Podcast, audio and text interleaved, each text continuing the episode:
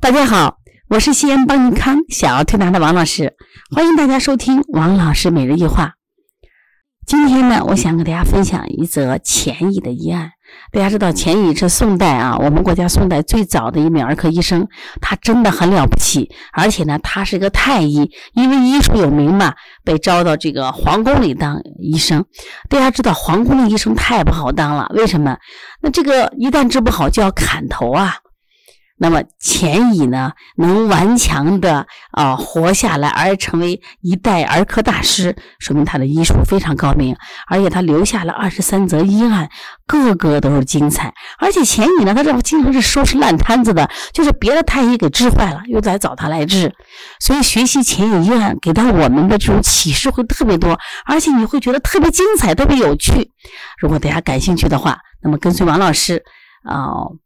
来学习前一案。最近一段时间呢，我想把前一案好好给大家录一下。其实每每次给大家录的时候，我都可兴奋。为什么？我每次看到这种精彩一案啊，就像吃了自己这个美味一样啊，兴奋好多天。我也希望把这种兴奋、把这种能量啊，给到大家，让我们一起成长，好不好？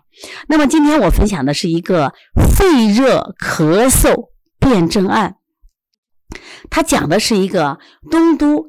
张氏的孙子八岁了，这原话叫病肺热，那就是有了肺热的病嘛。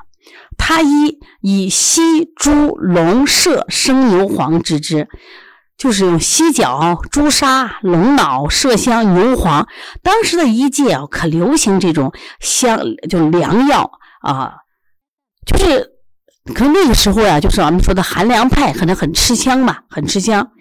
结果呢，治了一个月都没有好，一月不愈嘛。当时的症状是什么？其症是咳喘闷乱，饮水不止，全不能食。给他用那么名贵的药治了一个月，结果这孩子不仅不好，而且呢，症状是哎呀，一天咳呀、喘呀，啊，胸闷呀、烦躁呀，就是不安呀。另外，小孩特别能喝水，不停的喝水，不停的喝水，全不能食，关键不能吃。这个不能吃挺可怕的呀。那可可想这个小孩会变成什么样子？他有多么消瘦？他脸色会是什么样的脸色？我们可以想而知了，是不是孩子的生活质量有多差？但是没有办法呀，都听说这个钱乙很厉害，就把钱乙请来了。钱乙一看这个孩子的病，当时钱乙呢就给用了什么呀？用了使君子丸儿和益黄散。这个使君子丸是干嘛的？是消积清热的。这个益黄散是补脾土的。然后这个。张家爷爷不答应了呀，说我的孩子本有热，何以用温药？他一用凉药攻之，一月上无效。你看他多热呀，他饮水不止。人家用凉药攻一个月都攻不下来，你怎么敢用温药？你把我孩子治坏怎么办？这我家的宝贝儿啊！所以呢，不太相信钱乙。钱乙说：“你相信我。”这个孩子之所以现在症状，就是凉药用久了，他之所以不能吃，是凉药用久了以后呢，寒不能食嘛。所以说，那我要给他补一补呀。他是有热，等我补完以后再泻嘛。说小儿虚不能食，正正因为你用药用寒药用久了，所以他不能吃嘛。我当补脾，我把他脾胃补上去以后，后饮食如故，等待他吃饭正常的时候，我再去泻肺经，必病愈。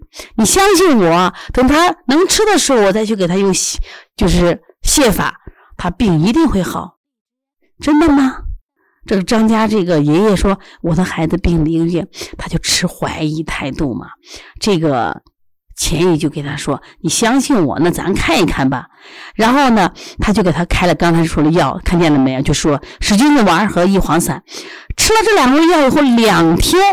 这个小孩说：“我要吃饭，我要吃饭。”奇怪不奇怪？真神奇吧？我们老说这个中医是个慢郎中，那你没碰到神医嘛？你只要是辩证准确的话，那太了不起了。妻子欲饮食，又想喝吃饭了。然后这个时候，钱乙说：“时机到了，赶紧用什么呀？他能吃饭的时候，好了，以泻白散泻其肺。泻白散就是泻泻肺热的嘛。”随好了，随遇啥意思？马上就好了。那里外里几天？按书上写的是服补脾药两日，妻子欲饮食，前以泻白散泻其肺，随欲，是不是好了？那就两三天的功夫好了，不咳了，我也不喘了，我也不饮水不止了。这个张家爷爷他不解啊，你怎么你怎你是怎么做的？他们这个小孩就不虚了，怎么就好了呢？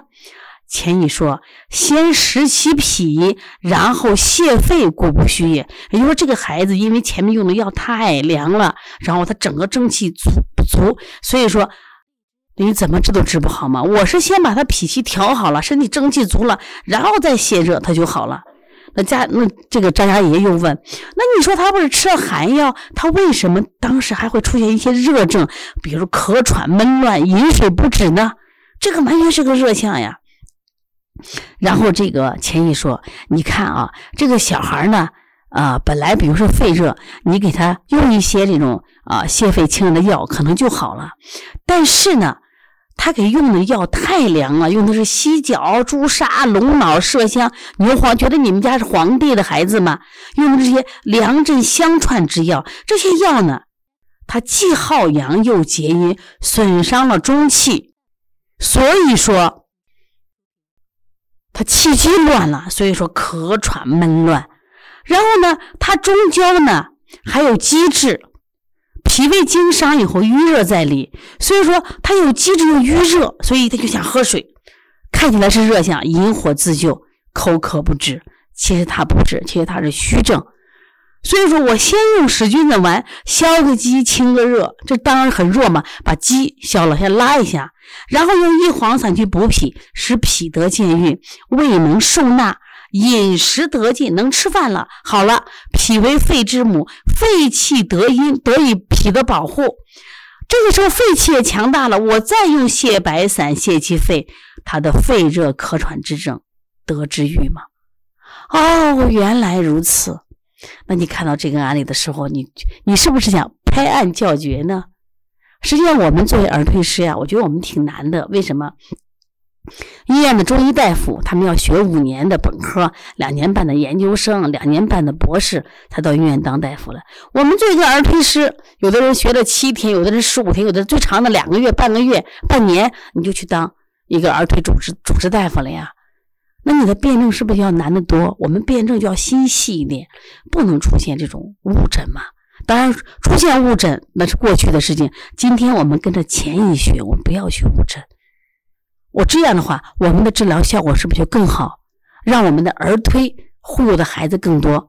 我想借用一句话，就是一六零四年《小儿推拿方脉活灵秘旨全书》的作者叫巩云林，他写了一句话，说这个小儿推拿灵不灵啊？他说上帝命九天玄女按小儿的五脏，就是六腑这经络。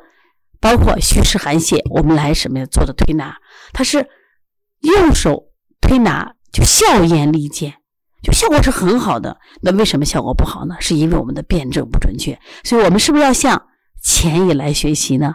那今天的肺热咳嗽辩证案对你有启示吗？有启示的话，其实你可以留言，可以分享。我也希望我通过这一期的这个前野医分享啊，让我们在儿推路上的辩证啊。我们所有人走进来，咱们一起学习，一起探讨，再提高，好不好？如果大家感兴趣的话啊，可以呃加我们的微信，打我们的电话都可以啊。我们的邦尼康的这个小编啊，就是我们的课程顾问都非常的强大啊。他们本身都是学小儿推拿，而且呢，目前都是陕西中医药大学的呃中医学。专业的在读生，很多很厉害，有什么问题可以咨询他。如果是他们解决不了，就会转到我这边啊，可以加他们的电话啊，因为他们有很多微信，所以说我把他们的微信呃电话分头给讲一下。呃，今天可以加一下幺五五九六八六二七七三幺五五九六八六二七七三幺七七八二六七二六二七幺七七八二六七二六二七。好，谢谢大家。